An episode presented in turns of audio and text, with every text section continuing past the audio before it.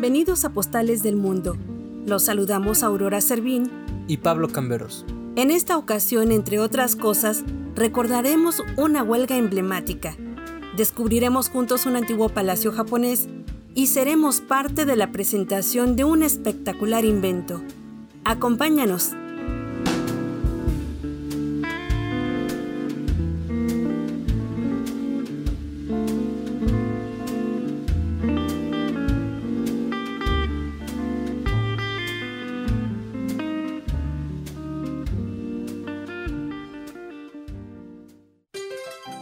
Símbolo del movimiento obrero mexicano, el 1 de junio de 1906, Cananea protagonizó una de las huelgas más importantes del siglo XX en México, como antesala de la Revolución Mexicana y de la Constitución Mexicana de 1917.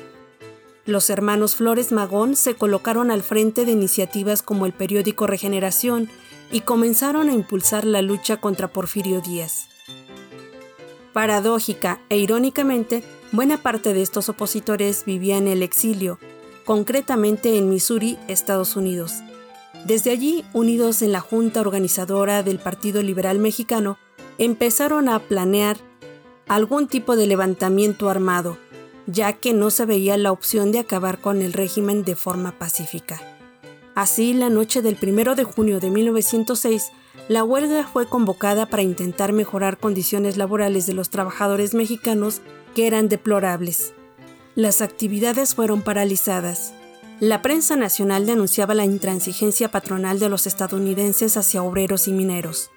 Estos últimos eran un motor importante de la economía de México, en especial en la zona norte que se vio afectada por la inversión de los estadounidenses en esa región altamente productiva. Ante las duras condiciones laborales, las demandas son de carácter económico y social. Los más de 1.500 mineros de Cananea, originarios de diversas partes de México, expresan resistencia y solidaridad ya que frecuentemente ocurrían accidentes de trabajo y muchas de las veces eran hasta mortales. Las jornadas de trabajo rebasaban las 10 o 12 horas en áreas incómodas e insalubres y con pésima calidad e higiene en los alimentos que provocaba daños gastrointestinales. Las casas donde habitaban no contaban con la protección necesaria para hacer frente a los cambios de clima, aunado a los sueldos marcadamente diferenciados entre mineros mexicanos y estadounidenses. En aquel momento el sueldo de los 3.000 trabajadores del país del norte era de 7 pesos, mientras que los 5.300 trabajadores mexicanos percibían 3 pesos por una jornada laboral de 12 horas. En otras palabras, los mejores cargos y sueldos eran para los estadounidenses, por lo que se perseguía la homologación de los salarios mexicanos, que fueran igual a la de los primeros, así como un sindicato propio, entre otras prestaciones. Todo esto frente a la empresa cananea Consolidated Cooper Company, propiedad de William Green, un ex coronel del ejército de Estados Unidos, quien adquirió los derechos de explotar la mina al amparo del gobierno de Porfirio Díaz. Los patrones no respondieron pacíficamente. Dos responsables de la maderería, William y George Metacalf, comenzaron a disparar indiscriminadamente contra la marcha. Dos mexicanos murieron y otros resultaron heridos. La respuesta fue inmediata. Con piedras y otras armas improvisadas, los huelguistas se defendieron acabando con la vida de varios trabajadores extranjeros. Esto generó una auténtica batalla entre ambos bandos. Estos últimos impusieron al expulsar a los mexicanos del pueblo, quienes en su huida causaron destrozos al quemar varias instalaciones. El empresario Green solicitó la ayuda del cónsul de su país y de manera inmediata envió a 30 agentes fiscales al mando del coronel Kosterlitsky y un fuerte grupo de 275 Rangers de Arizona bien armados, comandados por el coronel Reining, quienes con ayuda de la policía local controlaron el 2 de junio a todo el pueblo de Cananea. Mientras tanto, el gobernador de Sonora, Rafael Izábal, promete justicia a quien la tuviere. Los dirigentes de la huelga reclaman la violación de la soberanía nacional al permitir el paso a tropas extranjeras. Durante el diálogo, encarcelan a los dirigentes y los obreros descontentos son objeto de vejaciones. Los ánimos se exasperan. Ya en la tarde, los mineros organizan otra manifestación para dirigirse al gobernador Izábal, pero la revuelta se enciende nuevamente cuando los empleados de la compañía los tirotean. La lucha fue reprimida con sangre dejando un saldo de 23 muertos y 22 heridos. Para las 10 de la noche los Rangers regresaron a Arizona y tres días después Manuel M. Diegues, Esteban Vaca Calderón, quienes eran partidarios magonistas y miembros de la Unión Liberal Humanidad, junto con otros cinco líderes, fueron aprendidos y luego condenados a 15 años de prisión con trabajos forzados en el fuerte de San Juan de Ulúa, en el puerto de Veracruz. Para 1911, fueron liberados a instancias de Adolfo de la Huerta durante el gobierno del presidente Francisco I. Madero. El gobernador Rafael Izábal fue consignado al jurado de la Cámara de Diputados bajo el cargo de traición a la patria, pero pronto fue exonerado y en 1907 ocupó el cargo de senador por el estado de Guerrero. En 1910 murió durante un viaje a Europa. El 6 de junio los trabajadores regresaron a sus actividades laborales, pero a pesar de no haber obtenido concesión, esta huelga junto con la de Río Blanco fueron determinantes para la caída del porfirismo. El Partido Liberal Mexicano promulgó un programa que pedía educación laica, mejora de salarios y la limitación del clero que condujeron primeramente a la Revolución Mexicana y posteriormente a la Constitución de 1917.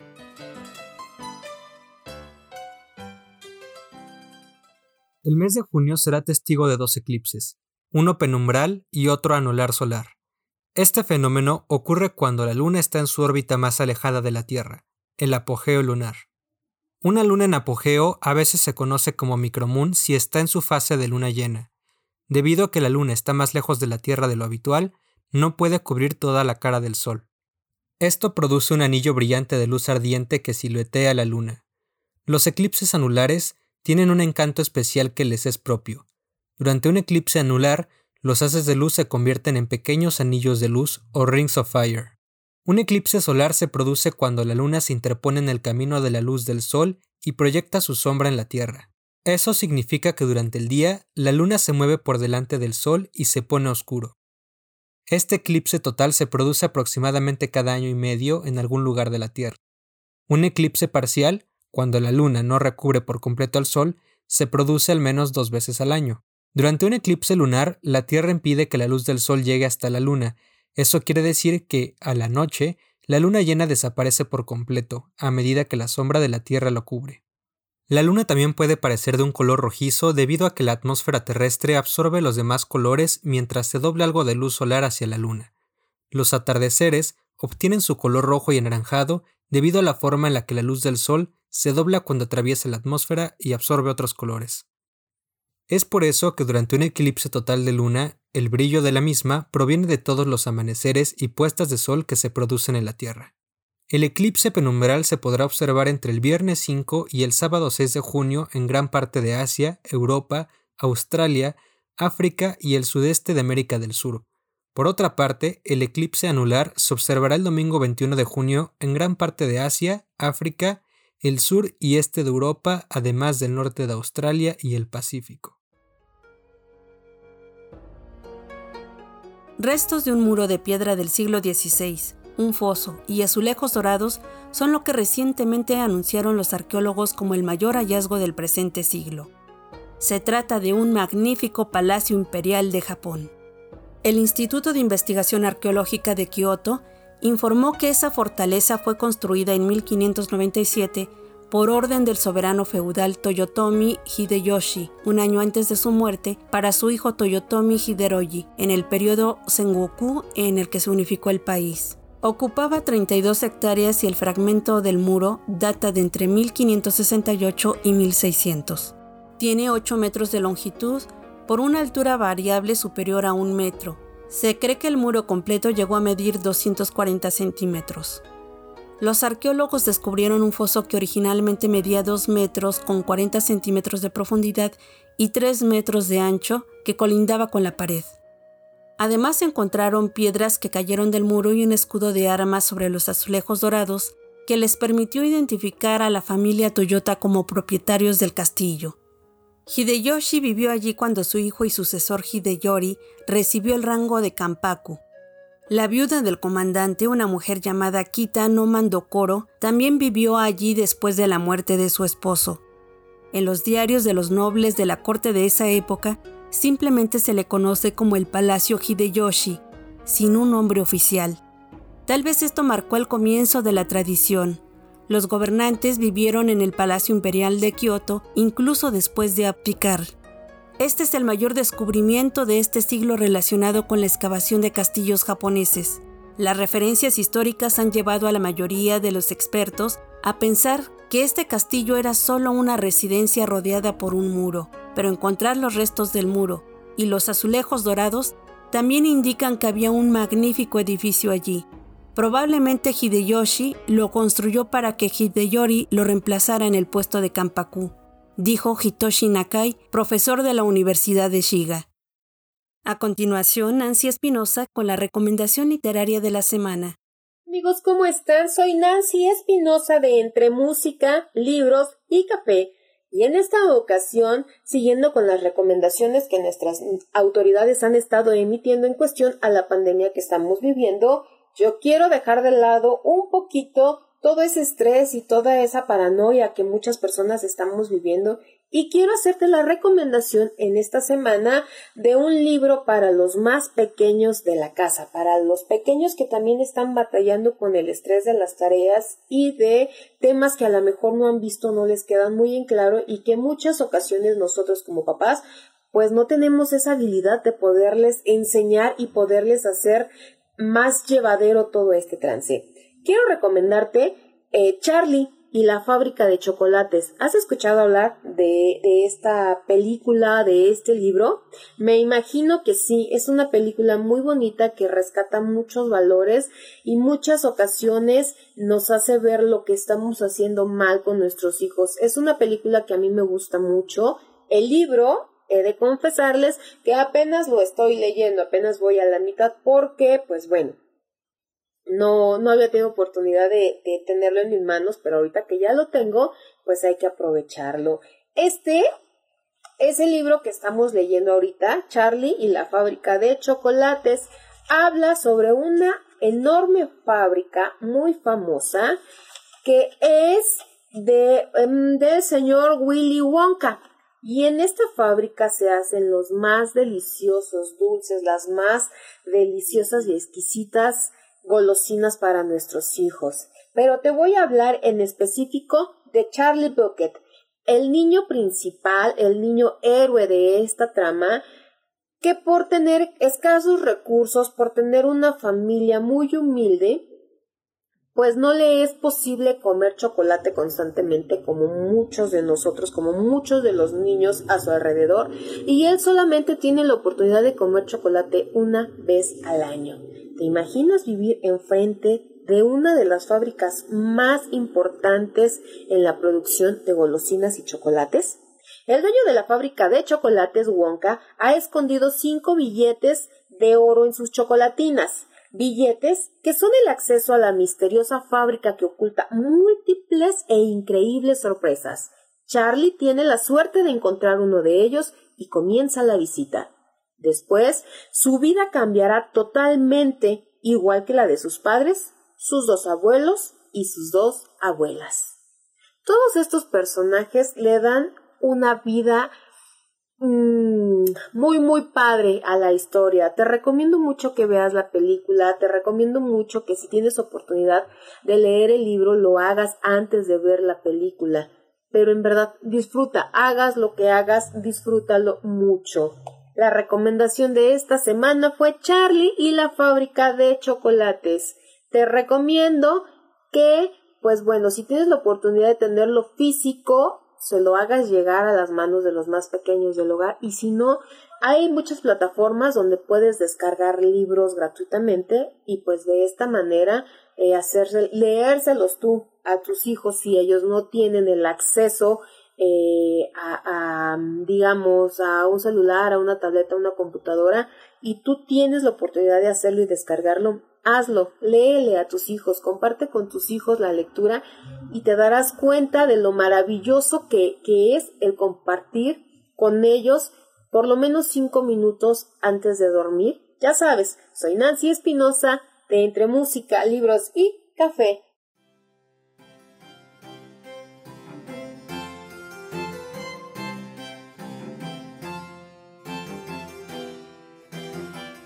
Joseph Michel y Jacques Etienne Montgolfier se dedicaban a la fabricación de papel en la ciudad de Annonay, pero estos hermanos eran aficionados a la ciencia y como tal les gustaba observar los fenómenos físicos. El 25 de noviembre de 1782, según narra Jacques Nottinger en el libro La aviación, una revolución del siglo XX, observaron que el aire caliente generado mediante el fuego de la chimenea era capaz de elevar una bolsa de papel así que no tardaron en construir los primeros globos experimentales con ese material. Ese mismo mes, en la azotea de su casa en Aviñón, Etienne elaboró un pequeño globo de seda cubierto de papel. Prendió una fogata para inflarlo y el globo se elevó unos cuantos metros para caer después suavemente. En abril de 1783, de regreso a Nonai, repitió el experimento con la ayuda de su hermano, pero esta vez con un globo más grande el cual logró elevarse unos 400 metros.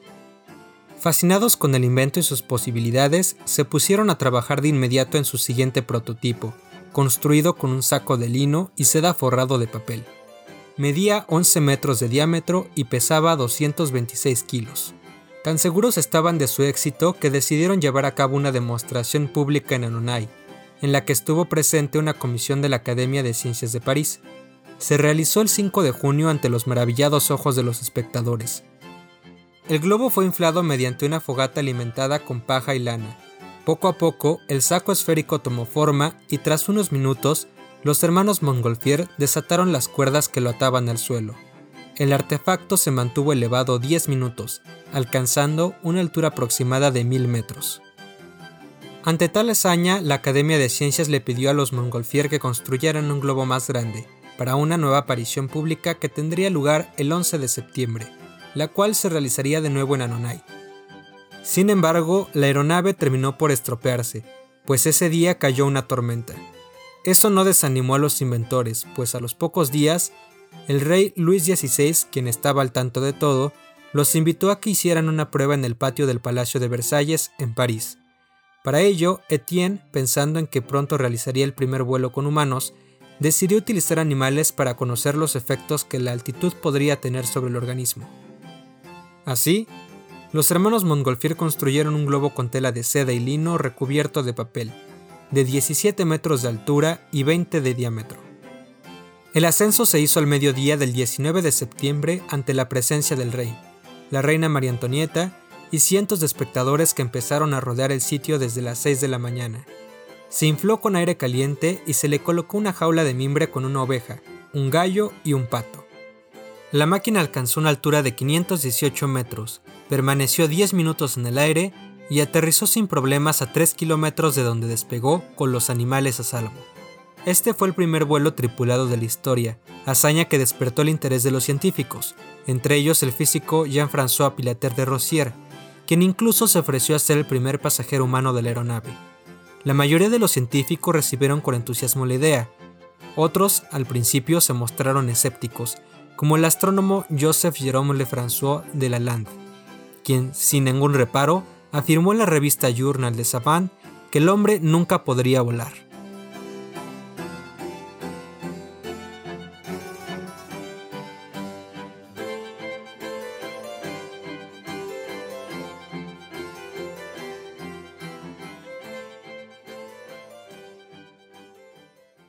189 años después, una fotografía de guerra daría la vuelta al mundo y marcaría la historia del fotoperiodismo. 8 de junio de 1972. Vietnam del Sur está cubierta y arrasada por una enorme nube de fuego. Es la bomba del napalm. Es el infierno mismo. Es la amenaza estadounidense para impedir la reunificación de Vietnam bajo un gobierno comunista. Acaba con aldeas enteras y extensos bosques. El propósito, privar y neutralizar al enemigo de cualquier refugio durante la guerra. Sobre la carretera de entre una inmensa nube negra parece salir corriendo un grupo de niños atemorizados. Se estremece la vida misma al ver una pequeña de nueve años correr aterrorizada, desnuda, descalza, gritando ¡Quema! ¡Quema! La mirada de Nick Wood, un joven fotógrafo vietnamita de 21 años, captó para la agencia de noticias de Estados Unidos AP la imagen cruda y dolorosa que dio la vuelta al mundo entero. Es la foto histórica que forzó el fin de la guerra y que al mismo tiempo salvó a la niña. Nick, en su relato de los hechos, se apresuró a ayudarla inmediatamente porque su piel se desprendía del brazo y de la espalda. No quería que muriera. Dejé mi cámara y empecé a echarle agua encima. Luego la metí en mi coche y nos fuimos al hospital. Sabía que podría morir en cualquier momento, relató a la prensa internacional. Adentro de mi camioneta ella dijo, Me estoy muriendo, me estoy muriendo. Continué viéndola cada minuto. Le dije, pronto llegaremos. Debido a la gravedad de sus quemaduras, los doctores se negaron a atenderla. Dijeron que era imposible salvarla. Furioso, el joven fotógrafo mostró su credencial de prensa y amenazó con exhibir al día siguiente las imágenes en todo el mundo con una pequeña leyenda de cómo el hospital se había negado a ayudarla. Ahí permaneció hospitalizada 14 meses. La sometieron a 17 operaciones de injertos de piel para rehabilitar las quemaduras en su cuerpo. Años más tarde, ella describió, el napalm es el dolor más terrible que se puede imaginar. El agua hierve a 100 grados Celsius. El napalm genera temperaturas de 800 a 1200 grados centígrados. Al regresar a casa, la pequeña Kim deseaba ser una niña normal y estudiar medicina. Pero otro duro golpe recibiría. Esta vez el gobierno vietnamita la obligó a desertar por considerarla un símbolo nacional de guerra. El arma química también provocó graves quemaduras a la población civil que quedó atrapada ante el ataque de estadounidenses. Esta sustancia es hecha con gasolina viscosa, a la que agregan ácidos orgánicos. Es altamente inflamable, quema durante un largo periodo y se pega en todas las superficies. Durante la Convención de las Naciones Unidas en 1980 sobre las prohibiciones o restricciones de empleo de ciertas armas convencionales y su protocolo asociado sobre prohibiciones o restricciones de empleo, se prohibió el uso de las armas incendiarias como el napalm. Al año siguiente de los hechos, El terror de la guerra, como fue titulada la fotografía de Nick Wood, ganó el Pulitzer y Nixon creyó que era falsa. Si algo le sucedía y hubiera muerto, creo que me hubiera suicidado, reveló alguna vez Nick. Por fortuna, la pequeña Kim logró sobrevivir y en 1982 se refugió en el cristianismo encontrando en esta religión la paz. En 1986, la joven obtuvo licencia para estudiar lengua inglesa y española en la Universidad de Cuba, donde conoció a un vietnamita con quien se casó y tuvieron dos hijos. Desde 1992, Canadá le dio asilo político teniendo su residencia en Ontario. En 1997, creó la Fundación Kim Phuc, que tiene como misión ayudar a los niños víctimas de la guerra, y fue nombrada embajadora de la buena voluntad de la UNESCO. Kim mantiene el contacto frecuente con su amigo fotógrafo Nick Wood.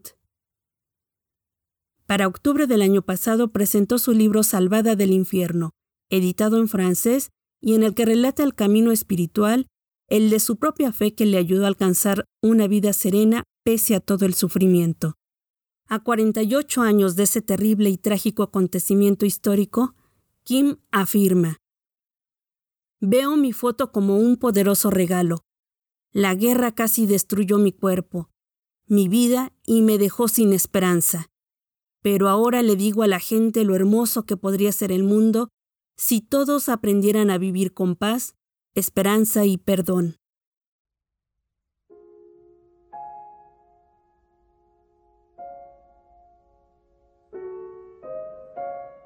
Antoni Gaudí y Cornet se dispone a cruzar la gran vía de les Corts Catalans en la intersección entre las calles Bailén y Girona. Apoyado en su bastón con taco de goma, entregado a sus ensoñaciones artísticas, cruza la calle pausadamente. Un tranvía que cubre el trayecto de la línea 30 le atropella. El artista recibe un terrible impacto en las costillas y la sien. Herido de gravedad, queda tendido en el suelo inconsciente. Sus ropas gastadas, abrochadas con imperdibles en lugar de botones, y los polvorientos zapatos que cubren sus pies envueltos en tiras de tela, le dan una pobre apariencia. un guardia civil, Ramón Pérez, se acerca al tumulto que rodea al artista e imponiendo su autoridad, obliga a un taxi a llevarlo. Para asegurarse de que será debidamente atendido, sube él mismo el vehículo. El agente ordena trasladar al anciano al cercano dispensario de la Ronda de San Pedro. El libro del registro del centro dejará constancia del somero examen realizado al herido. Se aprecia un traumatismo a la altura de la oreja derecha y conmoción general del paciente que dice llamarse Antonio Gaudí. Todo parece indicar que el artista recobró la lucidez durante un breve instante, el suficiente para facilitar su identidad. Dato desconocido hasta el momento, dado que el artista iba indocumentado. En sus bolsillos no llevaba más que el libro de los Evangelios, un rosario, un pañuelo y la llavecita de su escritorio. El médico de guardia, ante el grave estado del accidentado, ordena su traslado al hospital clínico tras administrarle un espasmódico. Finalmente, el destino quiere que Gaudí sea trasladado al hospital de la Santa Creu, pero ya es demasiado tarde. Al día siguiente, es reconocido por el capellán de la Sagrada Familia, Monsen Gil Parés, buen amigo suyo. Gaudí fallece tres días después. Tenía 73 años. El féretro recorre gran parte de la ciudad. El cortejo fúnebre es multitudinario. La capilla ardiente es visitada por centenares de barceloneses. El tumulto que se genera es tal que los urbanos contienen a duras penas las aglomeraciones. Las autoridades prohíben el envío de coronas, pero ello no impide que las floristas de la Rambla, las vendedoras de la boquería y los vecinos arrojen flores al paso del ataúd. Los comercios cierran y los tranvías se ven obligados a interrumpir sus trayectos por las aglomeraciones que se suman al duelo. El venerado arquitecto es enterrado en la capilla del Carmen, en el primer nicho de la cripta del Templo de la Sagrada Familia, la única parte del templo que vio construir junto a la fachada del nacimiento. Las ceremonias fúnebres son oficiadas por los más destacados miembros del clero, Gil Parés y el capellán de la familia Well, Ricardo Persina. Se reciben telegramas de condolencia del rey Alfonso XIII, los obispos de Mallorca y Ávila, así como del abad Mitrado de Montserrat, quien concede indulgencias a todos aquellos que realicen algún acto de piedad en memoria del fallecido. El majestuoso entierro da testimonio del prestigio que el arquitecto ha adquirido entre sus conciudadanos. Conocido como el ermitaño de la Sagrada Familia, por entonces, Gaudí es un personaje popularísimo y muy admirado, un hombre que pese a su apariencia huraña, ha logrado ganarse el respeto y cariño de sus conciudadanos. Su obra maestra, La Sagrada Familia, llamada La Catedral de los Pobres, su único objeto vital, queda inacabada. Desde 1915 se había entregado exclusivamente a erigirla. 40 años trabajando febrilmente en el templo expiatorio, pide limosna para financiar su construcción, llegando incluso a dormir en múltiples ocasiones en un pequeño cubículo en el mismo recinto. A su muerte, su construcción queda en manos de sus arquitectos y artistas. Gaudí, arquitecto universal, luchó por sus ideales, murió como un pobre, fue enterrado como un rey y ha pasado a la historia como una de las piedras angulares del modernismo y uno de los grandes maestros de la arquitectura contemporánea.